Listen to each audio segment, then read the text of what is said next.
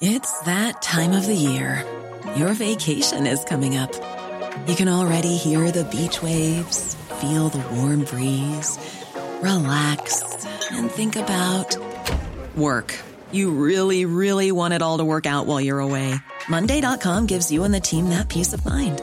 When all work is on one platform and everyone's in sync, things just flow wherever you are. Tap the banner to go to Monday.com.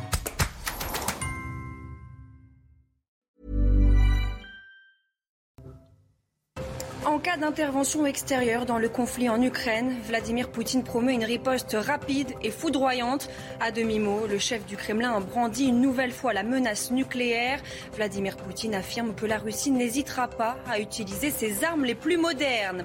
Retour sur le terrain pour le président de la République réélu. Emmanuel Macron est allé ce mercredi à la rencontre des habitants de Cergy-Pontoise. Deux heures de déambulation et un jet de tomates cerises évité. Reportage à suivre. C'est une première en France. L'État a été condamné par la justice à verser plus d'un million d'euros à la ville de Toulouse. Une indemnité en réparation des dégâts causés lors des manifestations de Gilets jaunes en 2018 et 2019. Et puis l'ultime hommage à Michel Bouquet, présidé par Emmanuel Macron, cérémonie émouvante dans la cour d'honneur des Invalides. Fabrice Lucchini, Pierre Arditi et Muriel Robin ont salué la mémoire d'un modèle, d'un ami et d'un professeur. Michel Bouquet est décédé le 13 avril, il avait 96 ans.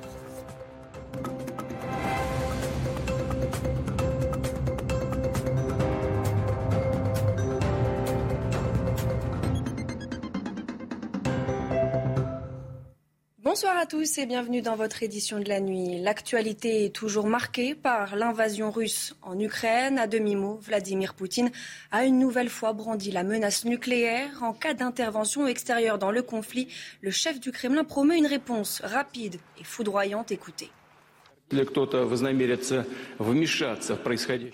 Je dis clairement à ceux qui essaieraient de s'ingérer dans les affaires intérieures de notre pays, si cette ingérence constitue une menace stratégique directe contre notre pays, eh bien ceux qui auraient l'intention de s'attaquer à nous doivent savoir que notre réponse sera rapide, ferme et totale. Nous avons tous les instruments, toutes les armes nécessaires pour répondre et nous les utiliserons si cela est nécessaire.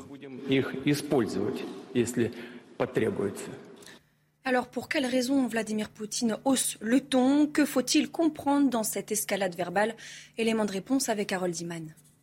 Si Vladimir Poutine hausse le ton, c'est que sa guerre en Ukraine n'est pas un succès stratégique absolu. À l'est, dans la région du Donbass, contrôlée par le gouvernement ukrainien, autour de la ville d'Izium, l'armée russe a quand même repris quelques localités mineures. Mais dans le sud-ouest, Autour de Mykolaïev, les deux armées s'affrontent sans qu'aucune des deux n'arrive à prendre le dessus. Cette ville est le verrou qui empêche l'armée russe d'arriver à Odessa. Et enfin, il y a la Transnistrie, tout à fait au sud-ouest, cette bande de territoire moldave, mais capturée par l'armée russe il y a 30 ans l'armée ukrainienne a tiré sur un dépôt de munitions de l'armée russe en Transnistrie afin toujours de diminuer la menace sur Odessa. Vladimir Poutine ne peut pas facilement prétendre qu'il s'agit là d'une attaque contre la Russie elle-même. Sur le terrain, les forces russes continuent d'avancer dans l'est et le sud de l'Ukraine où elles ont pris plusieurs localités. Moscou dit maintenant viser des dépôts d'armes occidentales ainsi que les chemins qui y mènent. On fait le point sur la situation avec Éléonore de Vulpilière. Les combats s'intensifient à Kharkiv et dans le Donbass, cible prioritaire de l'armée russe. Les soldats ukrainiens résistent comme ils peuvent et tentent de protéger les civils, notamment ici, dans la petite ville d'Olexandrivka touchée par des missiles. Les forces russes progressent également en direction de Severodonetsk, l'une des grandes villes du Donbass. Odessa n'est pas épargnée par les frappes russes. Le pont ferroviaire de Zatoka a été bombardé mardi. Il était une liaison clé entre le sud de la région d'Odessa et le reste de l'Ukraine. Sa destruction n'a pas fait de victimes, mais les dégâts matériels sont lourds. L'offensive russe menace désormais de s'étendre jusqu'à la Moldavie après les explosions qui ont touché la Transnistrie mardi. Ce petit territoire pro-russe a fait sécession de la Moldavie en proclamant unilatéralement son indépendance en 1992. L'Union européenne accuse la Russie de chantage au gaz. Ce mercredi, le groupe russe Gazprom a coupé le robinet d'or bleu à la Pologne et à la Bulgarie. Les deux pays devront désormais compter sur leurs voisins européens. Les explications de Martin Mazur. La décision est tombée ce matin à 8 heures. Gazprom a coupé la livraison de gaz à la Pologne et la Bulgarie. Motif invoqué par le géant russe, les deux pays refusent de payer les importations en roubles, comme l'exige désormais le Kremlin. Une décision anticipée par Varsovie, par le biais du ministre polonais des infrastructures énergétiques, Piotr Naimski. Le gouvernement polonais assure qu'il dispose de suffisamment de fonds pour faire face à la situation. Il s'agit bien sûr d'un tournant. C'est un tournant qui a été accéléré par les Russes aujourd'hui. Mais bien sûr, nous avons prévu de couper l'approvisionnement en gaz russe d'ici la fin décembre de cette année, car le contrat à long terme de Yamal a expiré. Les Russes accélèrent le processus, mais nous pouvons le faire. De son côté, Alexander Nikolov, le ministre bulgare de l'énergie, dénonce un chantage inacceptable. Tant que je serai ministre, la Bulgarie ne négociera pas sous pression. La Bulgarie n'est pas à vendre et ne cédera pas au chantage. Réponse tout aussi ferme d'Ursula von der Leyen qui promet une réaction rapide de l'Union européenne. L'annonce de Gazprom est une nouvelle tentative de la Russie d'utiliser le gaz pour nous faire du chantage. Nous sommes préparés à ce scénario. Nous élaborons une réponse coordonnée de l'Union européenne. La décision de Gazprom intervient au lendemain de la publication par Varsovie d'une liste de 50 oligarques et entreprises visées par des sanctions. Retour en France au chapitre politique. Pour son premier déplacement depuis sa réélection, Emmanuel Macron a choisi de se rendre à Cergy-Pontoise, dans le Val d'Oise. Une déambulation au cours de laquelle le président a été visé par un jet de tomates. Élodie Huchard. Retour sur le terrain pour le président de la République. Emmanuel Macron était ce matin à Cergy sur un marché à la rencontre des habitants. Deux heures de déambulation, un jet de tomates cerises évité. Ce premier déplacement avait une odeur de campagne pour le chef de l'État. Un quartier choisi notamment pour envoyer un message aux classes populaires et aux plus jeunes. je suis heureux d'être là, de, marquer dès le début aussi euh, de ce mandat mon engagement et le fait que j'ai entendu aussi les messages très clairs envoyés par les quartiers, les quartiers les plus populaires de la République. Et donc, euh, ce que je veux ici apporter, c'est d'abord un message de considération, ensuite d'ambition pour nos quartiers et de volonté d'avancer. Le président a notamment été interpellé sur les retraites, le pouvoir d'achat ou encore les difficultés de recherche d'emploi. Des sujets au cœur des préoccupations des Français, mais la politique n'est jamais loin. Interrogé sur le choix de son futur Premier ministre, il ne cite pas de nom, mais donne quelques indices sur le profil recherché je mènerai quelqu'un qui est attaché à la question sociale à la question environnementale et à la question productive. Une nouvelle équipe que le président de la République veut prendre le temps de peaufiner. En attendant, le gouvernement Castex se réunira pour la dernière fois demain en Conseil des ministres. Bilan positif après la réunion entre le Parti socialiste et la France insoumise. Il n'existe pas de point insurmontable pour négocier un accord au législatif de juin. Déclaration des deux partis.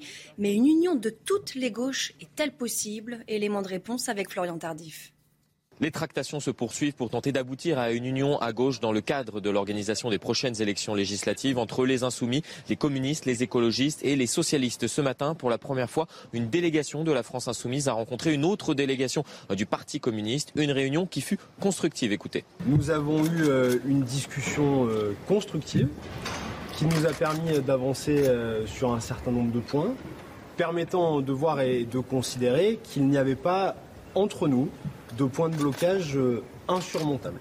On attend maintenant de la part du Parti socialiste euh, une déclaration publique qui permette d'acter euh, ces points de, convergence sur le fond. On verra si dans les prochains jours elle aura lieu et si c'est le cas, effectivement, on pourra continuer à, à discuter. Si les négociations ont avancé, vous l'avez compris ce matin, entre les insoumis et les socialistes, elles piétinent en revanche avec les écologistes, Europe Écologie Les Verts, euh, qui prônent une coalition des forces de gauche plutôt euh, qu'une inclusion euh, dans l'Union populaire de Jean-Luc Mélenchon. Écoutez. Nous voulons un accord. Mais on ne peut pas faire l'accord à la place de Jean-Luc Mélenchon. Si c'est pour refaire l'Union populaire, nous le disons, ça conduira au même Vous l'avez compris, si un accord est loin d'être trouvé entre les différentes forces de gauche, tous ont conscience que euh, se lancer séparément dans ces élections législatives serait répéter le scénario de 2017, c'est-à-dire avoir une faible représentation de la gauche à l'Assemblée nationale.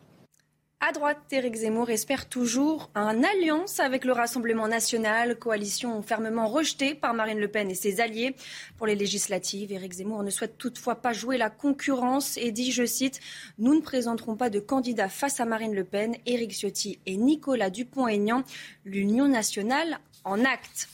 Et puis, ce rendez-vous à ne pas manquer sur CNews et Europe 1. Ce jeudi, Laurence Ferrari reçoit Jordan Bardella, président par intérim du Rassemblement national.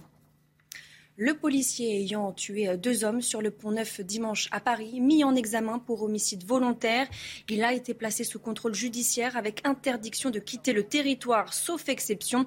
Il lui est aussi interdit d'exercer en tant que policier, impliquant un contact avec le public, de porter une arme et de contacter les victimes.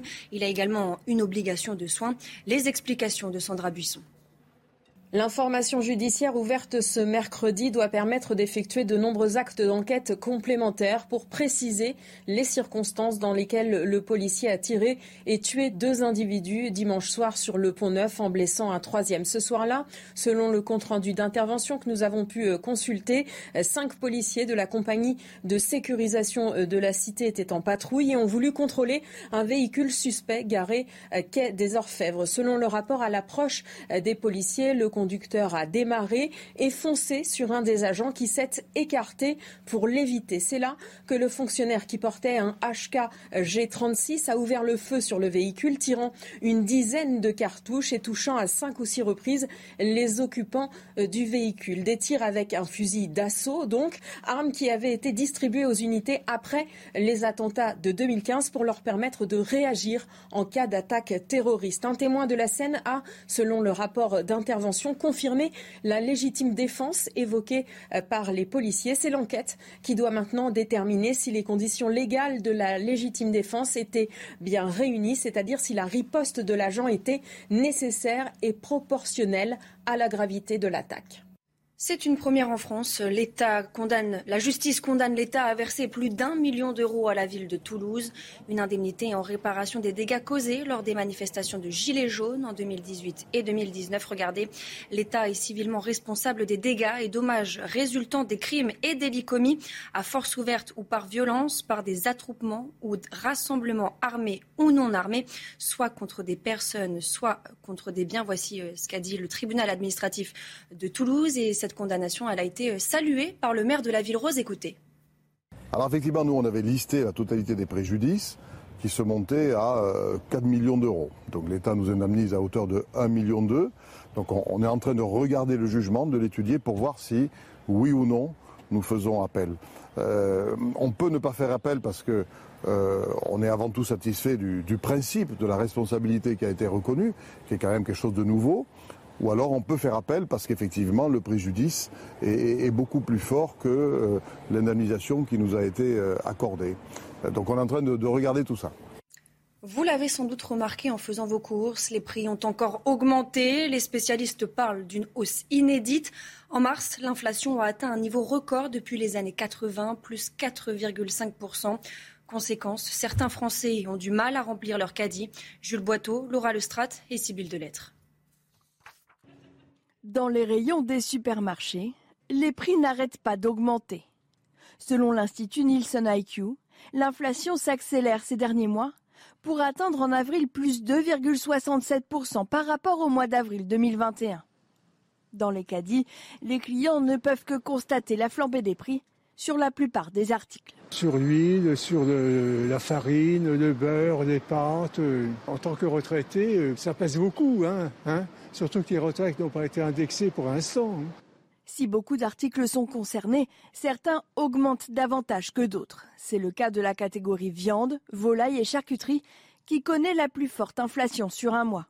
Avec une hausse de plus de 5% des prix en moyenne, les clients doivent s'adapter depuis que le prix a augmenté, j'étais obligée d'acheter moins de viande, bien sûr.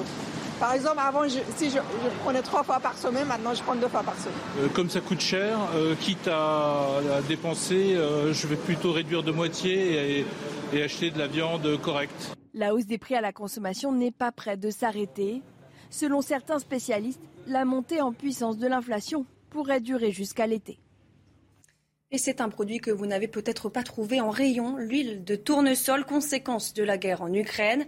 Pour faire face à cette pénurie, les industriels ont obtenu l'autorisation de remplacer cette huile par une autre sans obligation d'afficher la nouvelle composition du produit.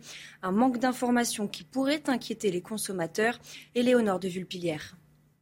Ce rayon de supermarché parisien ne connaît pas encore de problème d'approvisionnement. Mais la pénurie d'huile pourrait commencer à se faire sentir dans les magasins. Car l'huile de tournesol est utilisée dans de nombreux produits comme la margarine, les chips, les sauces ou encore les biscuits. Les fabricants pourront la remplacer par de l'huile de colza, voire de palme, à condition d'obtenir une dérogation.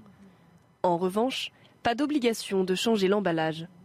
Une mesure qui ne rassure pas forcément le consommateur. Ce changement de la composition d'huile, ça, m'inquiète parce que euh, si ça change euh, euh, les, ingrédients dans ce que je consomme, j'aimerais bien savoir et si ça prend trop de temps, je serai inquiète de ce que je consomme. Quant aux associations de consommateurs, elles réclament plus de transparence. Le consommateur doit avoir l'information de ce qu'il consomme au moment où il l'achète, c'est le moment où on voit. Du coup, simplement mettre sur un site internet, ce sera évidemment pas suffisant en termes d'information. C'est pour ça qu'on demandait un étiquetage sur le produit directement en rayon. L'autorisation accordée par l'État aux industriels sera valable six mois, délai nécessaire pour imprimer de nouvelles étiquettes sur les produits. Il a brûlé les planches et crevé l'écran 70 années durant. Les mots d'Emmanuel Macron pour l'ultime hommage à Michel Bouquet, décédé le 13 avril dernier. Une cérémonie très émouvante. Redam Rabbit était sur place pour CNews.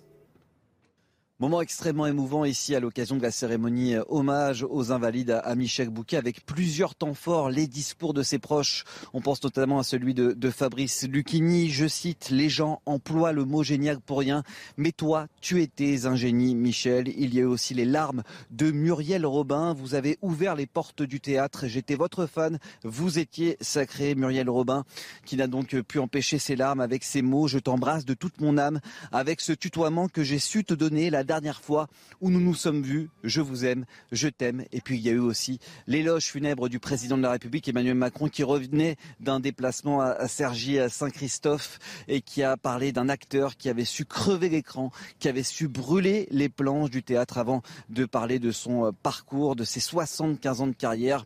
Le président de la République qui s'est ensuite euh, saisi d'une rose blanche en compagnie d'élèves du Conservatoire d'art dramatique avant de les déposer ces roses devant le portrait de Michel Qui est disparu à l'âge de 96 ans. Un hommage dans la cour des Invalides qui n'aurait pas pu se faire sans ses amis de la scène. Tous saluent et disent au revoir à un monstre sacré du cinéma. Écoutez. J'ai pas les larmes aux yeux aujourd'hui parce que je pense que c'est un moment de bonheur. C'est-à-dire que pour moi, Michel Bouquet, c'est vraiment, s'il y avait quelque chose pour le définir, l'enfant du TNP. Michel Bouquet, c'est un, c'est un phare dans notre métier. C'est un, un guide, c'est un modèle, c'est un, c'est un ami. Nous sommes entrés, si je puis dire, la même année au Conservatoire de Paris en 1977 et il est resté dans ma vie pendant toutes ces années. Donc c'est un, un être euh, cher à mon cœur, évidemment. Et c'est la fin de cette édition. Tout de suite, le JT Sport. Et on ouvre ce journal des sports avec du football. Les deuxièmes demi-finales allées de la Ligue des Champions. Liverpool recevait les Espagnols de Villarreal. Les Reds ont dû patienter pour trouver la faille sur un centre de Jordan Ederson Estoupian inscrit un but contre son camp avant que Sadio Mané inscrive le deuxième but pour Liverpool. Les hommes de Jürgen Klopp se rendront mardi prochain en Espagne avec une avance confortable. Rencontre à suivre sur Canal Plus Sport. Du football, toujours avec l'Olympique de Marseille. Le club phocéen se déplace ce jeudi à Rotterdam pour affronter le Feyenoord pour les demi-finales allées de la Conference League. L'OM rêve de remporter une deuxième Coupe d'Europe après la Ligue des Champions en 1993. Marseille pourra pour cela compter sur tout son effectif. Steph Mandanda devrait d'ailleurs fêter sa centième apparition en Europe sous le maillot bleu et blanc. Rencontre également à suivre ce jeudi à 21h sur Canal Plus Sport. On termine avec du tennis. Federer, Nadal et Djokovic entament la dernière phase de leur carrière. Mais les trois monstres sacrés veulent encore montrer qu'ils sont les meilleurs du circuit. Et Étienne Coudray nous raconte. Nadal à Madrid, Djokovic à Wimbledon et Federer à Bâle. Ce mardi était la journée des bonnes nouvelles sur la planète tennis. Même s'il faudra attendre encore un peu avant de revoir l'homme aux 103 titres, Roger Federer a confirmé qu'il serait présent à domicile en octobre prochain. Opéré du genou droit, le Suisse n'a plus joué sur le circuit ATP depuis sa défaite en quart de finale de Wimbledon la saison dernière. Lui aura la chance de fouler le gazon londonien cette année, privé de l'Open d'Australie car non vacciné.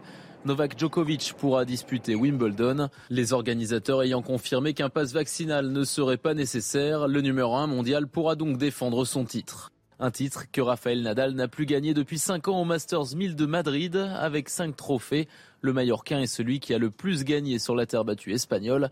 Un mois après une fracture de fatigue aux côtes, son retour s'annonce compliqué, mais il a en tête de se remettre en jambes. Objectif Roland Garros le mois prochain. En cas d'intervention extérieure dans le conflit en Ukraine, Vladimir Poutine promet une riposte rapide et foudroyante. À demi-mot, le chef du Kremlin brandit une nouvelle fois la menace nucléaire. Vladimir Poutine affirme que la Russie n'hésitera pas à utiliser ses armes les plus modernes. Restez bien avec nous, on y Hey, it's Danny Pellegrino from Everything Iconic. Ready to upgrade your style game without blowing your budget? Check out Quince. They've got all the good stuff shirts and polos, activewear, and fine leather goods, all at 50 to 80% less than other high end brands. And the best part? They're all about safe, ethical, and responsible manufacturing. Get that luxury vibe without the luxury price tag. Hit up quince.com slash upgrade for free shipping and 365 day returns on your next order. That's quince.com slash upgrade.